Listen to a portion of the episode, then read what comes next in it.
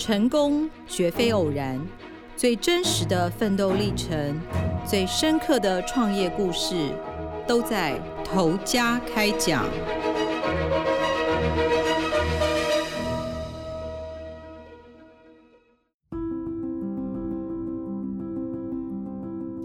欢迎收听由静好听与静周刊共同制作播出的《头家开讲》，我是静周刊财经人物组记者邱婉仁。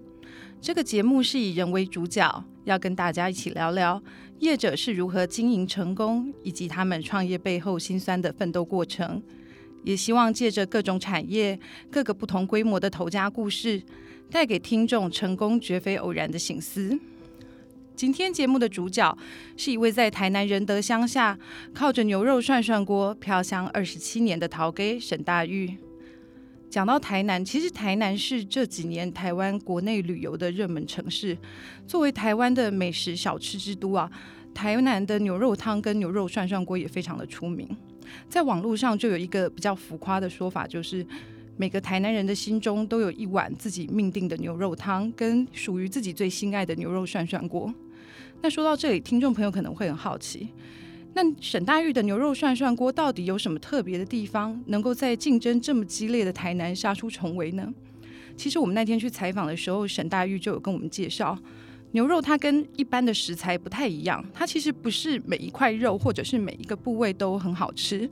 尤其我们今天讲到的主角是这个牛肉涮涮锅，因为牛肉涮涮锅它在烹饪的过程中，这个火锅的温度它会一直滚，一直滚，所以。牛肉涮涮锅，它对于这个肉品的要求就更加的龟毛了。沈大玉就说，如果你今天这个火锅没有使用很顶级的牛肉肉片，那这个肉煮下去就会很干很柴。所以你要卖这个牛肉火锅的人，他对牛肉的每一个部位的口感，你其实都要非常的熟悉。所以沈大玉就说，其实像他刚开始在创业的时候，有点像神农尝百草。他每一块牛肉的部位，他其实自己都亲自品尝过，他就是要去感受这一块肉，它吃起来是什么样的味道、什么口感，而且要深入去了解这个牛肉分布的纹理。沈大玉说，像牛肉要好吃，有几个关键。那第一个当然是你要很新鲜嘛，所以他每天其实都使用清晨从善化送来的新鲜现宰的温体牛肉。那第二个最重要的就是这个刀工。像我们那天去采访的时候，很多客人都喜欢聚集在那个沈大玉切肉台的四周的位置，因为其实这个切肉的过程很像在看表演。他这个刀有时候切下去是往后切，有时候是往前拉。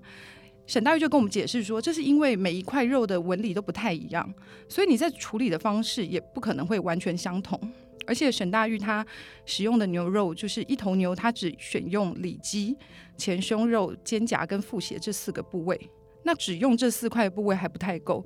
我们刚刚有讲到，就是它很龟毛嘛。那沈大玉他还会针对每一块牛肉仔细的去挑筋去油。他说，如果你没有做挑筋这个动作，这块牛肉你吃下去，即便它是很顶级的肉，你可能嚼都嚼不动。所以一整天下来使用的牛肉啊，有七成都被淘汰。不过大家都不用担心啦，就是淘汰的牛肉不是拿去扔掉，这样太浪费了。他淘汰的牛肉会放到旁边的汤锅去炖汤，还会大手笔加入这个蔬果啊、牛筋啊、牛骨、牛腩这些材料一起下去熬汤。沈大玉他就讲说，像这样子的一桶汤，它的成本基本就超过两万块。那也因为它就是很大手笔的去熬汤，所以这个汤头喝起来其实是很清甜，也不会很油腻的。那靠着这个独门的刀工跟这个浓郁清甜的香头，让沈大玉在仁德这个地方就走红了二十七年。那我们讲到这里，就会听起来觉得沈大玉可能是什么家学渊源的牛肉大师啊，会让人家很好奇他们是不是什么开祖传三代啊，经营这个很厉害的牛肉涮涮锅。但事实上哦，沈大玉第一个他不是仁德当地的人，他其实是台南新化人。那第二就是他父母亲其实都在务农，家里并没有任何人从事这个餐饮业。沈大玉是家里唯一的男孩子，却也是就是家里面最喜欢跟着妈妈在厨房里面忙进忙出的小孩。他说小时候他其实就很喜欢跟在他妈妈屁股后面啊，在厨房里面这样欧北崩欧北泽。所以他妈妈煮菜的时候，他就很喜欢在旁边看，去看说其实这个菜到底是怎么弄出来的。所以说他从小是对这个餐饮还蛮有兴趣的。可是他虽然对餐饮很有兴趣哦，但他出社会的第一份工作却跟餐饮业没有任何关系。他在十五岁的时候就一个人去了台北的迪化街，因为他有一个亲戚哦，在那个迪化街开了一个布行，在那边工作，他就去当童工，去帮忙搬布啊、扛布料啊。那他在台北就一直到了二十四岁的时候，他在朋友的介绍下认识了他的太太丁美丽。那这丁美丽其实是沈大玉的台南同乡。那两个人决定结婚之后，因为他太太其实不太习惯台北的生活，所以结婚之后这两个人就一起回到台南去工作。那以前早期在六七零年代，台湾纺织业蛮发达、蛮辉煌的时候啊，台北的迪化街跟台南的中正路是台湾两大布行的集散地。那一开始沈大玉回到台南，他也是在别人的布行上班。结婚两年后，他才在家人的资助下自己去创业做这个布料买卖的贸易生意。虽然他创业的时候，八零年代台湾的纺织业已经有一点点走下坡了，但他做生意的手腕其实还不错，时常去大陆啊、日本做跨国的买卖，也算是就是蛮少年得志的。可是，在他三十岁那一年，他就碰到了一个很大的考验，就是那一年三个货柜的布料运到大陆之后，就无预警的落跑了，倒债。沈大玉讲，就是那个时候，光是这些布料的钱，他其实就赔了将近八千多万。那我们可以想象，其实，在八零年代的八千多万是非常惊人的天文数字。那也因为这一次的倒债，其实就引发了后续一连串的股牌效应。沈大玉他马上就面临了资金周转不灵的问题。那对他来说，其实这就是一个很大的打击，因为你本来觉得自己就是意气风发，年纪轻轻就生意做得响叮当。但是这个人生大起大落非常快，瞬间这个负债其实就逼近上亿元。他是一方面去跟债主协商，想要慢慢还债，他自己也开始去找工作，想说：哎，我可以慢慢赚钱，慢慢来还这些负债。可是因为他从十五岁其实就只碰布料，他也只懂布料，所以一开始其实他是先去找他的同行，看能不能在同行开的布行之间呢，先找一个工作来做。可是那个情况根本没有人敢用他。沈大玉就讲，他的同业就跟他说：“哎，你以前生意都做得比我还大，我怎么可能请你？那我请你是要掐力来这外逃给吗？”所以他后来其实有一点走投无路啊，加上他学历也不是很高，他就跑去当夜间的保全。沈大玉就讲，那一段时间其实是他人生最低迷跟低潮的时候，他常常就觉得心里心情很黑暗，很怨天尤人。他就有跟我们分享一个小故事，他说以前呢。他在做布料贸易的时候，不是没有被其他人倒债过，但是以前的时候被倒债金额其实都没有很大。那有一次他又被人家倒债，他就跑去人家家里去要钱，结果他跑到那个人的家里，就发现那个人他真的不是故意不还钱，是因为那个人真的很惨，他连小孩上学的注册费都缴不出来，那一家人晚上就只能吃泡面过活。那当场其实沈大玉就心软的，他就从自己的皮夹里面。直接拿五百块美金出来现金哦，就拿给对方。他跟对方说：“吼，短郎港扣不关黑，就是大人辛苦没有关系，但是小孩不能港扣，小孩更不能不念书。”他把钱放下，就是讲完这些话就走了。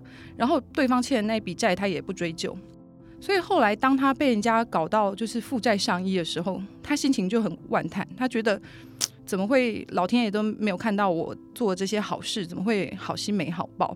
我对人家这么好，结果反而我自己落到这个地步。后来他在当这个夜间保全的工作，其实也当了半年。那以前的那个年代就是没有电脑嘛，也没有智慧手机，所以他晚上就在警卫室里面就是翻报纸打发时间。那某一天晚上，他就看那个报纸的美食版在写说，台南牛肉汤这个市场非常有前景。他当天下班回去就很冲动，跑去跟他老婆说，他要马上辞职去卖牛肉汤。那丁美丽就是他太太，其实就有点傻眼，因为他会想说：“哎，我们家又没有人在卖吃的，你怎么会有这个想法？而且以前就是算命的，不是告诉你说你这辈子都不能吃牛肉吗？”那沈大玉就有跟我们透露，他以前在做布料贸易的时候是一个很迷信的人，有事没事他就跑去算命。那算命师就跟他说啊，因为他就是命带魁宫，这辈子绝对不能吃牛肉，否则一定会出事，会有烂桃花。沈大玉那个时候，他很冲动，说要卖牛肉汤。他说他其实就是一股气，想要去跟老天赌赌看。他觉得反正我现在都已经这么惨了，就已经衰到底了，那我来试试看嘛。反正你叫我不要吃牛肉，那我就偏要吃，我就偏要卖。我要逆天逆命，看看有没有机会成功翻身。他说他其实那个时候抱了一个信念，就是他觉得一个人如果肯做，一定会成功。那套句闽南语的话，就是他讲啊，那是狼狈这股啊，免给他波雷糖托嘛。所以他其实是抱这个信念跑下去做。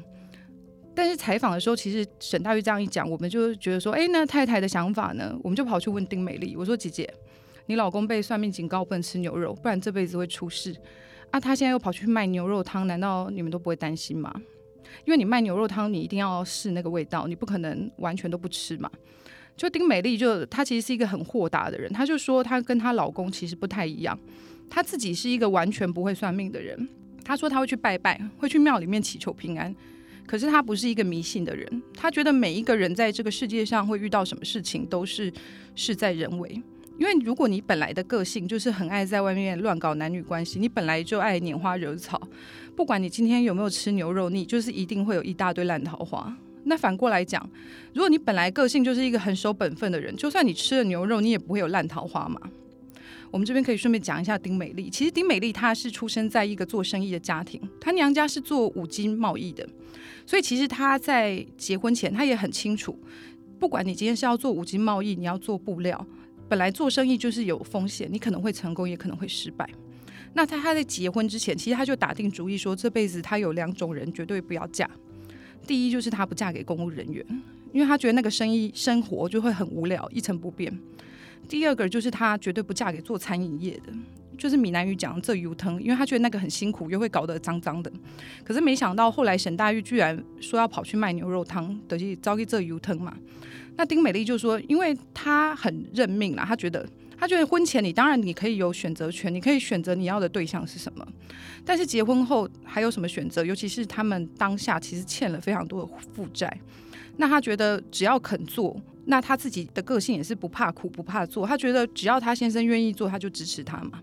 那有了他老婆的支持，其实沈大玉那个时候就把保全的工作辞掉。他一个人就在台南市就租了一个店面卖牛肉汤。那他是从晚上的十一点开始卖，卖到隔天清晨的六点才收店。但是因为沈大玉毕竟他还是半路出家，就算他小时候对吃东西很有兴趣，但是真的要卖牛肉汤，其实要做生意也不是那么一件简单的事情啊。所以他就讲，一开始他生意真的不好，每天都剩下了非常多的牛肉。那剩下这些肉扔掉也很可惜嘛，因为毕竟也没有坏掉。他就把这些牛肉丢到那个旁边的汤锅里面去炖汤，就没想到就误打误撞就熬出这个很强的汤头。开始有客人在称赞他说：“哎，陶给你这个汤头怎么那么好？”那开始有客人就是每天都会来喝，也会呼朋引伴，口耳相传。沈大鱼他慢慢摸索，他就知道原来你要熬一个汤的关键就是舍得要下重本。后来他生意越来越好，就比较不会有剩下的肉了嘛，所以他就像我们前面讲到他那个汤桶的熬汤，他还额外去买了很多牛腩啊、牛尾啊这些材料下去炖汤，维持这个汤头的口感。那一开始沈大玉这个深夜牛肉汤啊，他没有店名，是后来他又把店面移到永康之后才改名叫做东东牛肉汤。那个时候他也收了几个徒弟啊，开始教徒弟怎么切肉这样子。后来他生意越做越好。那我们前面也讲到，其实他年轻的时候，沈大玉他曾经做过跨国贸易，所以他曾经是一个大生意人嘛。所以他生意开始上轨道之后，他就一心一一意想说，这个牛肉汤的生意一定要做大。所以后来他就把这个店面顶给他徒弟，自己一个人啊，想说我要去高雄开店，因为他觉得高雄是一个大都市，消费能力可能比较够，他就想要去卖牛肉涮涮锅。可是他没有想到，就是说，其实呃，高雄的这个店租啊，比台南还要贵很多。他其实绕了一圈去高雄开店，把七十几万的经费全部都花光，最后落得一场空，才又回到台南另起炉灶。可是人家说，如果你人在倒霉，这个倒霉的事可能真的会接二连三啊。他回来台南，后来又另外找地方开店，因为他也不能去永康嘛，因为这样等于你在跟自己的土地打对台。就没想到刚开幕没多久，他这个店门口就在挖马路，而且一挖就挖了半年。沈大玉说那个时候真的很惨，就是没下雨的时候店里面都是沙尘飞扬，那遇到下雨的时候，整个门口又非常的泥泞，客人根本没办法上门吃东西。他开了半年都在赔钱，他看这个状况不对，就决定要关店。那个时候他为了要养家嘛，因为还有债务要还，他就跑去开大货车去送饲料。但是扛饲料真的很辛苦哦。他说他那个时候每天清晨六点出门，回到家可能都是晚上的九点十点，而且是累到就是人一进门啊，你坐在沙发上就会立刻睡着。但他始终都没有放弃，因为他觉得今天这个做牛肉汤跟卖牛肉汤的功夫在他身上。他去扛这个饲料，他其实就是想要再存一笔钱，重新来有一笔资金，再重新来卖这个牛肉火锅。后来他就存了十万块，就跑到这个仁德的乡下，因为这个店租比较便宜嘛，去那边重新开店。那这次他就用自己的名字啊，把店名取叫做阿玉牛肉涮涮锅。那太太丁美丽也来帮忙他，就是当外场啊跟收钱。那这一次老天爷就让他赌对了，像包括呃中信金控的大股东啊辜仲亮啊。台积电的创办人张忠谋夫妇啊，以及这个奇美集团的创办人许文龙这些商业大佬，都会特别跑来沈大玉的店里吃这个牛肉涮涮锅。那另外像呃总统蔡英文啊、陈水扁、韩国瑜这些蓝绿政治明星啊，也会来这个店里面排队。为什么说这个店要排队？因为沈大玉的店，它其实没有提供这个事先定位，就是不管你有多大咖，你来想吃，你就是现场一定要排队。就是靠着这一位牛肉涮涮锅，沈大玉在台南仁德开业了十五年之后，才终于顺利的还清他早年欠下的那些负债。在还清负债之后，今年二月，沈大玉又在距离这个原本的老店面开车大概五分钟车程的地方，他买地自己盖了一个占地千平的新店面，叫做昆仑店，交给他的太太丁美丽跟儿子沈伟俊来打理。这个沈伟俊是沈大玉的独子，他高中毕业之后就一直跟在父亲的身边学习，后来还去日本的餐饮学校学了两年，才回来经营这个新店。那除了他自己的独子之外哦，新店面还有沈大玉的两个侄子，他们其实长期都十多年都跟在沈大玉身边学习这个刀工。那采访那天我们去昆仑店拍摄，这个昆仑店的外观跟整体的装潢其实跟老店非常的不一样。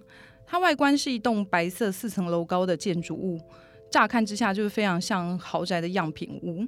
那一楼的庭院外面还有什么荡秋千啊，跟大型的雕塑品。开店前半小时，其实就有非常多人在外面排队。那停车场虽然可以一次停五十台车，但也完全就是一位难求。那个人车汹涌的程度，大概跟那个国道高速公路的休息站差不多。那走进店里面，其实新店面它用了很多的玻璃的装饰。那像沈伟俊他就跟我们介绍，其实这有点像鼎泰丰的概念，就是你一走进店里面，你就可以很一目了然，很看清楚，就是师傅在里面切肉。那沈伟俊就提到，其实这个新店面有很多是他的想法啦。他跟他爸妈就讨论说，新店面希望可以让客人更加的舒适，不要一直排队等很久。后来开了这个新店面，那沈大玉其实他也跟我们讲。为什么要开这个新店面？因为其实他现在已经是半退休的心情了。他觉得总有一天，等到这个客人都慢慢转移到新店之后，他也会把这个新店面完全交给他儿子打理。因为他其实长期一直在观察儿子经营的情况，他也跟我们透露。他觉得他儿子如果是一个态度很傲慢或很高傲的人，他宁愿把这个店交给专业经理人。那他现在呢，觉得他儿子其实表现还蛮不错的。那他会过来新店面，其实就是跟一些熟悉的老客人啊、老朋友打打招呼。他觉得他自己就是人生最大的成就，并不是说这个牛肉汤的事业到底做了多大，而是他因为这门生意啊，他认识了很多。好朋友，那这些朋友其实长年累月这样子下来，其实跟他的家人、跟亲朋好友没有什么差别。那我们回顾沈大玉一路走来啊，其实他创业并不是一帆风顺，跌跌撞撞、起起落落了两三次。那现在成功了，他就是非常感谢老天爷。他就说，因为他觉得人的一生可能只会有一次成功的机会，可是老天爷就对他特别好。给了他两三次的机会，所以他呃能够走到现在有这么好的发展，他也很珍惜他的人生。那我们今天听了沈大玉跟老天对赌的故事，也感谢听众的收听。想要更深入了解沈大玉以及阿玉牛肉涮涮锅的故事，可以上网搜寻“夹牛逆天行”，我们有一系列完整的报道。也请持续锁定由静好听与静周刊共同制作播出的《头家开讲》，我们下次再见喽，拜拜。